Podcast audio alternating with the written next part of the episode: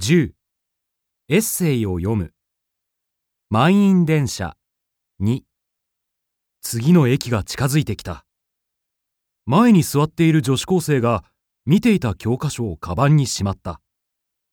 よし今日は座るぞ。彼女が立つか立たないかのうちに次は自分が座るという態度を周りに示す。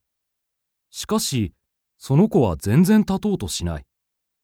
教科書をしまったのは文庫本を取り出すためだった。ああ、降りないのか。残念。周りを見ると座っている人はみんな自由に好きなことをしている。二三人で雑誌を見ながら楽しげにおしゃべりしている子たちもいる。そんな様子が悔しいやら羨ましいやら。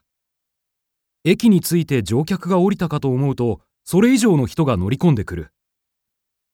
結局立ったまま背中をぐいぐい押され耐えているうちにまた次の駅に着く。